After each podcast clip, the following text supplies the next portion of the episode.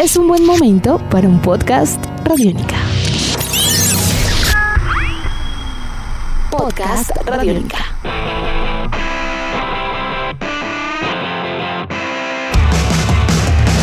Bienvenidos a Simona Dice, a este espacio que tenemos en donde viajamos sin visa ni pasaporte y en este caso nos vamos con muchísima música al centro del mundo. Vamos a llegar a Ecuador de la mano de una banda de rock and roll llamada Tripulación de Osos. Bienvenidos. Chicos, bienvenidos a Colombia, bienvenidos a Radiónica. Hola, gracias, gracias por recibirnos acá. Hola Simona, ¿cómo estás? Felices de estar acá al fin en Bogotá. Bueno, además que estamos aquí nomás, porque en realidad eh, Ecuador y Colombia son el mismo país con una bandera que por una imagen se diferencia, porque creen que estamos tan lejos y tan cerca a la vez. Bueno, yo creo que la cultura se parece muchísimo. Eh, de lo poco que he llegado a ver porque solo he visitado Bogotá. Eh, somos muy parecidos, sobre todo con los quiteños. Nosotros somos una banda de Quito y inclusive como los dichos, las costumbres, todo, todo se parece mucho y no sé. Sí, son estas barreras que nos creamos sin sentido, sin razón, así, porque cuando decidimos venir, venimos y ahora vemos que todo es tan parecido, las, las bandas viven las mismas realidades que nosotros, compartimos los mismos gustos, pasan las mismas cosas, entonces solo había que ir, hay como que arriesgarse más, ¿no? Y eso es algo que está pasando mucho en la escena independiente ahora, que las bandas han tomado como la antorcha de ya nada, hagamos que pasen cosas porque si no nos quedamos ahí estancados todos. Entonces al menos en, en, nuestro caso ha pasado que muchas bandas somos amigas, aliados, trabajamos juntos, tocamos en varias bandas, varios proyectos. Entonces son barreras que hay que ir rompiendo y las banderas y las fronteras y todo eso hay que ir destruyendo poco a poco. Bueno, ustedes hablan que son de Quito. Hablemos un poco qué es ser de Quito, como para empezar a entender el mundo de la tripulación de osos y como qué personalidad tienen ustedes y después ya poder saber qué tipo de letras hacen. No será lo mismo cantar desde Guayaquil que cantar desde Quito, claramente. Claro, totalmente. Bueno, en Ecuador hay tres regiones, ¿no? Que es la Amazonía, la sierra y la costa, y nosotros venimos de la sierra. Quito es una ciudad a 2600... 2800. 2800 metros de altura, es súper alto, muchas montañas, es muy frío. entonces, vivimos rodeados de todas las montañas. Entonces, es un parecido a Bogotá, justamente. ¿sí? sí, bastante parecido a Bogotá. Y bueno, yo creo que la personalidad de un quiteño es un poco pasiva, ¿no?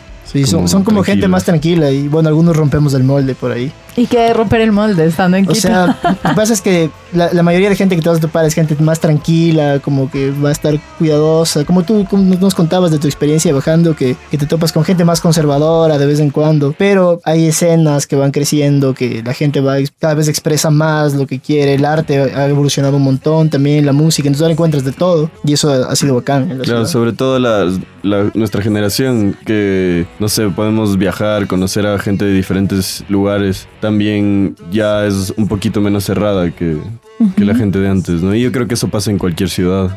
En, claro, es algo que creo que está pasando mundialmente, ¿no? Que el internet, la globalización, como que ha abierto, que puedes ver cosas de otros lados, ver qué pasa y dices, ah, ¿por qué aquí no puede pasar algo así? Y empieza gente haciéndolo, y eso es bacán.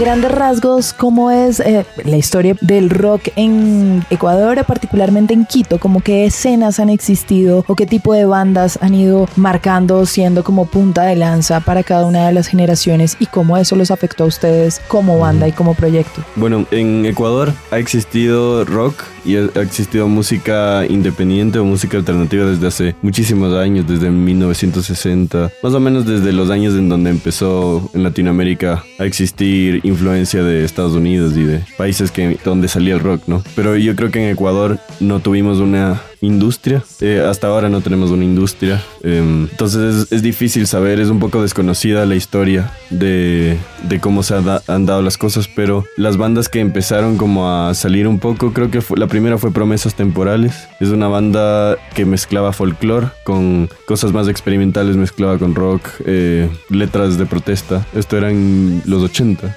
70, 80. De ahí salieron músicos como Héctor Napolitano, Alex Alvear, Huidrobo eh, ellos son referentes en el Ecuador, músicos, ¿no? y, son, y debe haber muchos más, sino que es como una historia que se quedó escondida, tapada, así por lo que pasaba. Y luego ya fue evolucionando y empezaron a haber más bandas de rock y ha habido muchas escenas, como la escena hardcore, que en una época era súper gigante, como en los 90 era la, escena más grande. Claro, de metal y música pesada hardcore. esa, escena era la más grande de los 90 y bueno, sigue siendo una escena grande, importante y hay bandas que se van y se turean a Europa y cosas así. Eso de alguna manera también fue la semilla para un festival como el Quito Fest, digo, como para poder tener un festival de rock and roll pesado. Claro, totalmente. Eh, de hecho, el día en, que más se llena y el público más fiel al Quito Fest sigue siendo el, los seguidores de la música pesada, el, el metal o el hardcore. Y bueno, aparte de eso también salían bandas de punk como Tanque, El Retorno de Exxon Valdez, la Rocola eh, Bacalao. La Rocola Bacalao. Sí, siempre han habido bandas así y bueno, pasando al nuevo milenio, creo que empezó un poco más una ola de, de fusionar diferentes géneros. Ya no hay, ya no, no habían tantas bandas de digamos punk o metal o así, sino como fusión de ska con punk y cumbia, por ejemplo. Eso, eso pasaba mucho a principios del 2001, 2002. Sí, Sí, por ahí. Sí.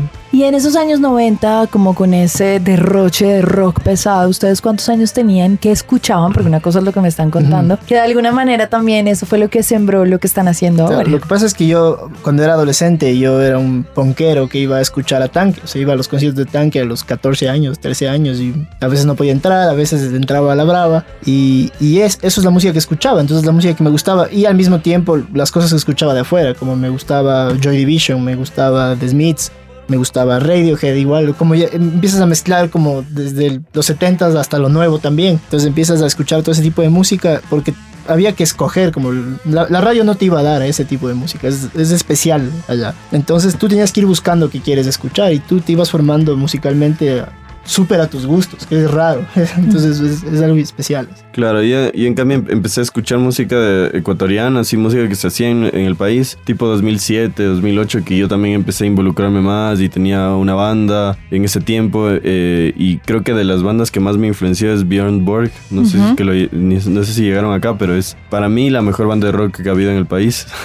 Y creo que tenemos mucha influencia de esa banda en Tripulación Y ahora son nuestros amigos, entonces es, es diferente porque ya, ya sabemos la historia de ellos también, cómo fue, entonces vas aprendiendo de eso también. Y, y ellos dejaron un trabajo que facilitó el trabajo a las bandas que creo que ahora estamos, que igual nos toca trabajar duro, pero que se fueron abriendo puertas, porque antes era como súper difícil y luego hubo ya estas bandas que empezaron a sonar, que empezaron a pegar, que fueron a festivales. Igual los festivales como el Quito Fest fueron formando este público que, sea un poco más abierto también, porque ah, no es un festival de metal. Empezaron a mezclar de todo un poco. Y eso es bacán, y eso es bacán como de, de la actualidad, que tú puedes ver Slayer y luego ves R.E.M., así, o sea, eso es bacán.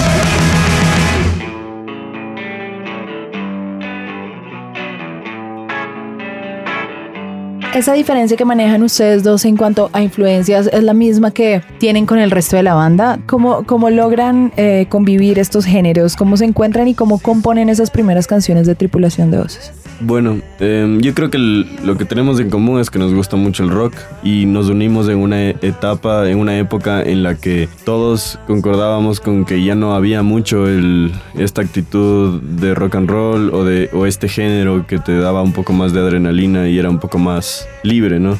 Em, sí, como que pensábamos que había, por cómo se maneja la industria hoy en día, eh, muchos de los músicos piensan en cómo vender, cómo entrar a un festival y tal. Entonces creo que nosotros nos dio ganas de como solo hacer algo un poco más crudo y regresar al formato bajo, batería y dos guitarras y voz y ver qué pasaba, ¿no? Entonces eso es lo que tenemos en común.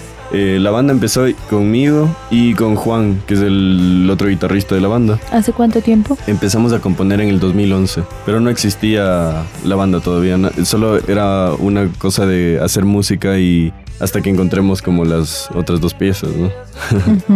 ¿Qué tipo de canciones hacían en ese instante?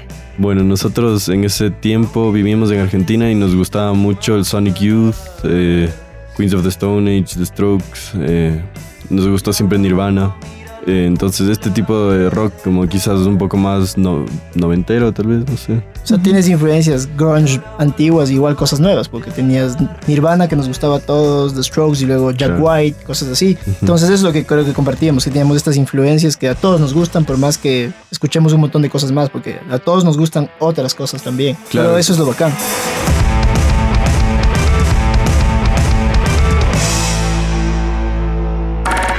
Nuestros podcasts están en radionica.rocks, en iTunes, en RTVC Play y en nuestra app Radionica para Android y iPhone.